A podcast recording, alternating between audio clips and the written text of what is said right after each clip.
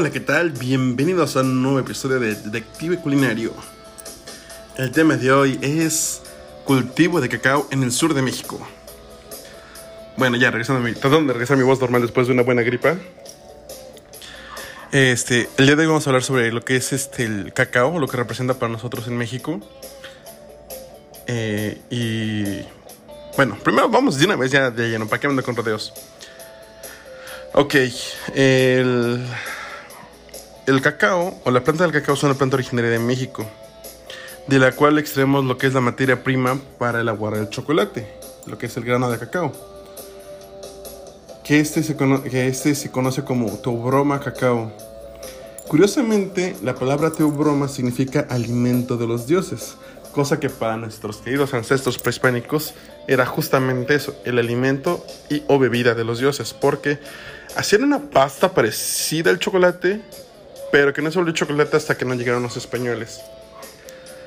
Ahora, la bebida más conocida es el pozol, entre otras, como el tejate o el... em, ¿Cómo se llama? Hay una variedad que hacen acá por Monterrey, pero no se llama pozol, que es básicamente lo mismo, diluir un poco de cacao con masa y de maíz con agua. Ahora, este, bueno, sigamos hablando de nuestro querido café. Digo, café, lo siento, es que vengo pensando con ir a la cafetería en un rato. No, sigamos hablando con el cacao. Bueno, dentro de las semillas del cacao tenemos lo que se llama la teobromina. La teobromina es una sustancia que produce un efecto parecido al de la cafeína, es decir, como que te va despertando. Porque lo que hace es que estimula directamente al, sistema nervioso central, pero de una forma más sutil que lo que hace la cafeína o en este caso el café. ¿Por qué? Porque eso te genera un poco más de entusiasmo, te genera más animosidad y felicidad con cada trago con cada mordida de chocolate que des. Otro efecto que también tiene la teobromina es que es diurético, es decir, nos ayuda a que trabajen los riñoncitos de forma adecuada y es relajante. Esto debido a que genera la dilatación de los vasos sanguíneos, reduce la presión arterial, mejora el movimiento intestinal y otra cosa bastante interesante es de que el compuesto, específicamente la teobromina, nos ayuda a controlar o a reducir los ataques de asma en pacientes con esta enfermedad. Ahora, bien, vamos leyendo con lo que son los usos. En los tiempos prehispánicos se usaba como una moneda, es decir, para nuestros antepasados el cacao era la, la moneda más valiosa que incluso el oro las piedras preciosas o los plumajes. ¿Por qué? Porque los mayas llegaban al centro con los aztecas y en lugar de ofrecer, bueno, sí, ofrecían obviamente piedras preciosas, ciertas aves de presa y plumas, pero también ofrecían las semillas del cacao, por lo mismo de que era un producto heredado por los mismos dioses. Ahora, ¿qué es lo que hacemos con, el, con las semillas de cacao? Bueno, el primero y el más conocido por todos, aparte del chocolate, es el mole. ¿Por qué? Porque en el mole pues llevamos un poco de cacao, llevamos a veces un poco de chocolate, depende mucho de quién lo prepare. Ahora nos vamos directamente a los postres. Contrario a lo que se piensa en sí, el chocolate se ocupa dentro de la repostería, elaboración de pasteles, chocolates, coberturas y otras cosas. Pero cuando se le extrae el jugo al grano del cacao, también se usa para la elaboración de geleas y mermeladas. Aparte, otro producto que encontramos dentro de las semillas de cacao es la manteca. Que esta, pues sí, ya este, directamente lo usamos para la confitería.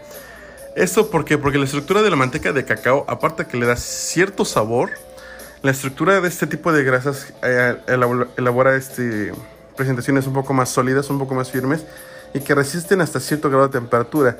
No me quiero arriesgar a decir que es más de 40 grados centígrados, pero por ahí andamos.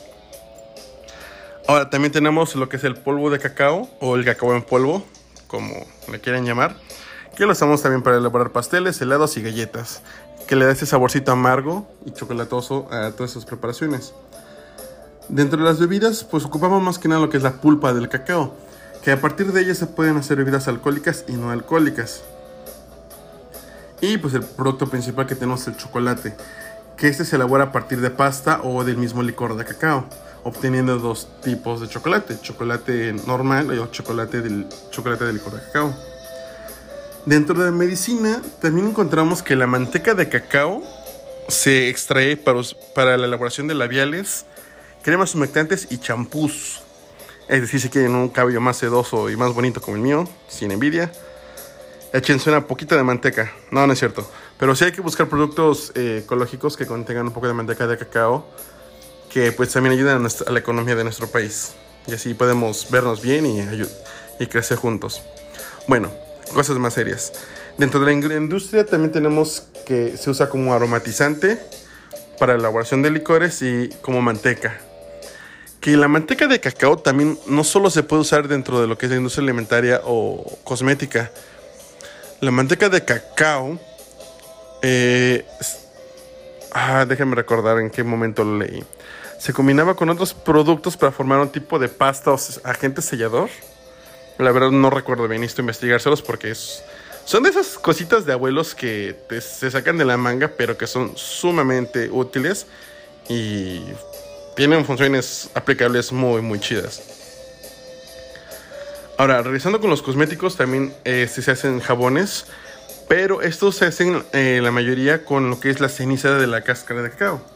Es decir, después de que secan los granitos de cacao, los secan, los tuestan, reservan lo que es la cáscara y esta la, toda la muelen un poco más, la mezclan con agentes químicos y otras cosas, un poco de aromito por aquí, un poco de aromita por allá y tenemos nuestro rico jabón. Ahora, lo que es la cáscara no solamente se usa también para la ganadería. La cáscara que se extrae de la... Pues no es una papaya, pero parece... Bueno, más bien es, de hecho es como mazorca, la mazorca de cacao. Esa también se le da al, al, ganado para que pues crezca, para que consuman, darle un buen alimento. Ahora, viene la parte más controversial de este podcast. ¿Por qué? Mm, México, a pesar de que es el lugar donde origen del cacao, actualmente se encuentra en el lugar 14 de producción a nivel mundial. Esto la verdad pues me, da un poquito en el orgullo mexicano. Porque pues nosotros somos... Bueno, nuestro país ha sido lugar del nacimiento de diferentes plantas que dan identidad a nuestra gastronomía, a nuestra cultura. Y que tú dices, un chocolate pues debe ser mexicano, pero pues no. El chocolate realmente nació en Europa. Vaya a saber Dios dónde, si fue realmente en, Bélgica, en Suiza o en Francia. Hay muchos chismes aparte. Bueno, no chismes, investigaciones que se han hecho que no han llegado a concretar específicamente de qué parte de Europa ha nacido el chocolate. El chocolate como tal, cuando ya se mezcló con el azúcar. Porque ya saben que cada quien le pone un poco de su cosecha. Bueno, regresando a nuestro tema. Eh, México solamente se encuentra en nivel 14. Ok. ¿Y qué estados de nuestro país se dedican a la producción? Aquí el, ganador y el primer puesto lo tiene Tabasco, que ocupa casi el 64% de la producción total de cacao dentro de nuestro país, teniendo cuatro, cuatro municipios que se mantienen a la, a la defensiva siendo el municipio de Comalcalco, Cárdenas, Cunduacán y Huimaguillo. Luego, pues ya venimos con los estados que nos interesan, que viene siendo Chiapas, que Chiapas ocupa el segundo lugar con un 34.7% de producción, sido del estado de Guerrero. Ahora, no son los únicos estados que lo producen, pero sí son los que le dan una gran tonelaje dentro de la producción. También tenemos a los estados de Veracruz, Nayarit, Oaxaca, Michoacán, Colima Campeche, Quintana Roo. ¿Y por qué estos estados? Bueno, esa es la siguiente respuesta que les voy a hacer a la misma pregunta que yo solo formulé, ¿verdad? Bueno, el cultivo se da solamente en suelos que tengan un pH de 6 a 7, o sea que esté como que acidito, pero no. Eh, también el tipo de, cultivo se da en suelos no tan profundos que no deben de rebasar los 80, los 80 150 centímetros. Y en zonas eh, templadas, calientes, húmedas, que vayan de los 22 a los 28 grados centígrados. Que bueno, esa sería la temperatura ideal, pero sabemos que Chiapas y Tabasco y Campeche, Dios bendito, llegan a temperaturas ah, horribles. Bueno, también tienen que ser tierras bajas tropicales, cosa que sabemos que ellos lo cumplen al 100%. Ahora, para realizar el mejor o el más adecuado cultivo de cacao dentro del país, se requieren de cuatro árboles especiales Es decir, cuatro árboles que le puedan dar una sombra parcial al árbol del cacao, pero que no le quiten todo el sol. En este caso tenemos lo que son los cocoteros, los plataneros, el árbol de cedro o el árbol de caoba. Aunque ya nos hablaste de cómo cultivarlo y qué es el cacao, qué otro tipo de cacao hay, pues sí. Dentro de nuestro territorio nacional tenemos únicamente tres tipos de cacao. El criollito, que es, bueno, el nombre no lo dice, solamente se encuentra en México. No sé por qué los criollitos se escuchan mejor cuando dicen es criollo, ah, es mexicano. Luego tenemos lo que es el forastero. Y por último el trinitario. Dentro de estos, el forastero es el que ocupa la mayor producción a nivel mundial. O sea, no solo en México, sino que a nivel mundial es el que se lleva eh, los galardones por ser más fácil de cultivar en todas estas áreas. Bueno, entonces, este, ¿en qué nos quedamos? Es que se me va el avión, no sé. Pienso en chocolate, pienso en café, pienso en pancito y se me va la onda. Bueno, regresando a nuestro tema. Ok. ¿Por qué el forastero? El forastero tiene un sabor, un sabor y un aroma más ligeros que el presidente trinitario y el criollo. El criollo, como es el cacao de nuestra tierra, tiene un sabor un poco más fuerte, un poquito más amargo, tiene más cuerpo. Y pues, paladares como los del mexicano aguantan casi todos los sabores. Es cierto cuando se trata de que es azul, ahí sí no les gusta, ¿verdad? Pero bueno, eso es otra cuestión. Entonces, este tipo de este tipo de cacao pues, no siempre es bien apreciado por los extranjeros por la intensidad que posee. Entonces eh, requieren de un sabor, de que el que tenga un sabor un poco más eh, moderado. Que el forastero sí se llega también a producir aquí en, aquí México, pero de forma más como personal, más de, pues tengo aquí atrás mis parcelitas y pues le voy a echar criollo. Que eso es lo que realmente pasa. Ahora, regresando a la parte triste de este asunto. Pues nuestra producción de cacao no ha sido pues como que la más ideal, ¿verdad? O la más em, esperada realmente. Bueno, sí, la esperada es la, palabra más correcta en este caso porque hay muchos factores que influyen en esto. ¿Por qué? Porque México requiere actualmente de importar, o sea, que nos traigan el producto a, nuestros, a nuestras tierras, cacao desde Ecuador, Costa de Marfil, República Dominicana, Colombia y Ghana. Personalmente no me gusta eh, depender, eh, bueno, en este caso no me gustaría depender de otros países para poder tener nuestros alimentos, pero bueno, situaciones económicas, políticas y otras cosas que no se deben de mencionar al aire, no las mencionaré, pero sí es como que un poco impactante que México requiera importar productos así. El único beneficio que tenemos es que realmente nuestro, criollo, eh, nuestro cacao criollo es bien aceptado en lo que es Estados Unidos de América y Bélgica. Que por cierto, si van a Bélgica, por favor, compren unos 3 kilos o 4 kilos de chocolate. ¿Es una inversión que les va a salir cara? Sí, pero va a valer la pena. También me duele admitir que ese chocolate es muy bueno. Muy, muy bueno. Ahora sí, vamos con la parte que duele más en esta situación. El depender de importación de cacao de otros países, esto se debe más que nada que dentro de la agronomía mexicana, tenemos los siguientes problemas. El primero es la falta de apoyo económico a los agricultores de cacao. ¿Cómo afecta esto? Pues a, estos agricultores les falta capacitación para el control, eh, control de plagas y enfermedades que le dan a la planta del cacao. Para la tecnificación del cultivo, es decir, para implementación, de tecnología, no, no tanto de equipos, sino de tecnologías que les ayuden a hacer su trabajo un poco más eficiente y para que también puedan preservar la calidad del mismo. Ahora, también en cuestión de temas psicológicos, pues faltan también la práctica de agricultura sustentable.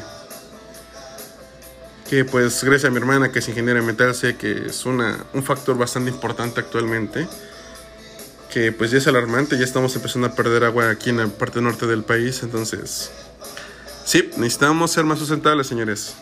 Eso es algo que yo se lo recomiendo. Bueno, el siguiente problema es la falta de cadenas de producción hasta la comercialización del producto. Es decir, no se le ha dado una buena promoción. Eh, es que es tanto como mercadotecnia y formas de distribución del producto en sí. Los que consumen más el cacao de forma bruta, por así decirlo, son personas eh, que radican en ciudades pequeñas, en pueblos, porque saben cómo se usa. Pero, por ejemplo, si llevan el cacao a la ciudad, mucha gente no sabemos realmente cómo se debe usar o cómo se puede extraer todo el sabor o el potencial que tiene el cacao. O al menos eso lo puedo decir hasta que conocí a una señora amiga que es de Chiapas. Bueno, es que era curioso. La señora originaria de Chiapas, pero preparaba cocina oaxaqueña y le quedaba demasiado bien. Entonces, gracias a ella yo pude entender cómo es el proceso del tueste del cacao su limpieza, su molienda y es como su preparación para elaborar el pozol. Eh, para su beneficio de ustedes, pues realmente el pozol es la única bebida que me sea al 100% a base de cacao. Las demás las puedo investigar, sí, las investigo, sí, pero no sé, no se me pegan, no sé por qué, me quedé mucho con el pozol. Ahora, esa señora me, lo que me dijo fue esto, que ella, ella tenía que pedir junto con su socia que el cacao se lo trajeran desde Oaxaca. Primero porque le gustaba el sabor del de allá. Y el que tenía en, Hidalgo, pues no. Que cabe un pequeño paréntesis. Yo resido un rato ahí en Hidalgo. Y en, mi último año me la pasé comiendo en su local. Entonces, por eso estamos como estamos. Cerramos el paréntesis. Ok. Entonces, ella me explicó más en nada cómo es la cultura del cacao dentro de Chiapas. Y parte de lo que pues ella aprendió de su amiga de Oaxaca. Que pues es diario que se hagan sus bebidas refrescantes a base del cacao o que le pongan al, al mole. O sea, no se lo ponen como chocolate, sino que se lo ponen directamente como cacao molido y le da un sabor diferente al mole. Eso es una es algo bastante curioso que muchos deberíamos aprender al menos en el ámbito culinario. Y aquellos que no se dedican a la cocina también inténtenlo. Es es bueno mezclar las raíces eh, prehispánicas con las modernas. Digo, si no hubiéramos hecho eso no tendríamos la gastronomía que tenemos actualmente. Ahora, este, otra cosa que también nos está, bueno, regresando al tema que nos concierne, el cacao tiene también otra situación, que el producto pues es demasiado barato. Entonces al, al malbaratarlo también esto ayuda que, más bien perjudica, en que la calidad sea más baja y las certificaciones o las cualidades del cacao van también decreciendo. Entonces ya no es lo mismo que digas, ah, es que me compro un cacao de Chiapas que me compro un cacao de Oaxaca, uno de Veracruz, uno de Campeche, porque pues ya no sabes ni qué estás tomando en algunos casos. O no hay forma de que realmente el agricultor pueda hacer, eh, decir, ¿sabes qué? Sí, aquí está mi certificado, mi licencia X o Y documento que evalúe que realmente mi cacao cumple con las características que tú estás buscando. Pero, señoras y señores, hagamos un paro, un alto, porque a, estas, a toda esta problemática que les vengo comentando, también hay una solución y que también requiere ayuda de, de, la, población en general mexicana. Y es la Fundación, Fundación Cacao México, que ellos junto con la Zagarpa están abriendo caminos, abriendo caminos, lo digo de manera tanto literal como metafórica, para poder sembrar, eh, bueno, para mejorar el cultivo del cacao. Y perdón de la palabra, pues también para educar a las personas para que entiendan cuál es la importancia del cacao eh, primero a nivel local, regional, estatal y luego ya a nivel nacional. Porque es increíble que lo que antes fue una moneda de valor incalculable dentro de nuestro territorio nacional, ahora pues solamente se haya reducido a un grano para preparar de vez en cuando una bebida refrescante. Bueno, realmente lo que es es un refresco, no, no realmente lo que consumimos en otras tiendas de altas gamas que vienen con efervescencia, no. Eh, por término refresco es algo que realmente te ayuda a reducir la sensación de calor. Y si ustedes no han tomado una jicarita de cacao con masita y agua, ya miren como le llamen, yo le conozco como pozole y no me van a quitar de ahí. Si no se lo han tomado así en un calor de 30, 32 grados y echándose una jicarita de esas, no se les baja el calor, me corto un dedo. Bueno, el otro, porque ya me corto uno de verdad, es, es una experiencia bastante rica probar un, un, pozol y más que nada pues aprender a hacerlo, realmente. En unas vacaciones con mi familia tuvimos la oportunidad de conocer un poco más sobre lo que es el cacao. Bueno, más fue más enfocado a la producción de chocolate, pero pues el cacao sabemos que es parte esencial e indispensable. Entonces dentro, dentro de este podemos entender y valorar lo que realmente hace el cacao por el chocolate y también dentro de nuestra cultura quiero decirles que eso es todo por ahora, aunque realmente tengo muchas palabras más que decir sobre el cacao. Solo que no. También tienen que estudiar, eh, tienen que investigar un poco más, porque si les doy todas las respuestas, qué flojera, diré una de mis maestras. No, pero es en serio. Eh, investiguen, conozcan un poco más a fondo sobre el cacao. A pesar de que es una planta originaria de nuestro país, pues está cayendo mucho en desuso y eso a mi parecer no debería ser. Debemos de ver la forma de darle, seguirle dando un realce importante, porque si no, ¿para qué somos mexicanos entonces? Pues bueno, señoras, señoritas, aliens y otros que nos escuchen, esto fue todo por el programa de hoy. Nos vemos, que tengan un buen día. Hasta luego.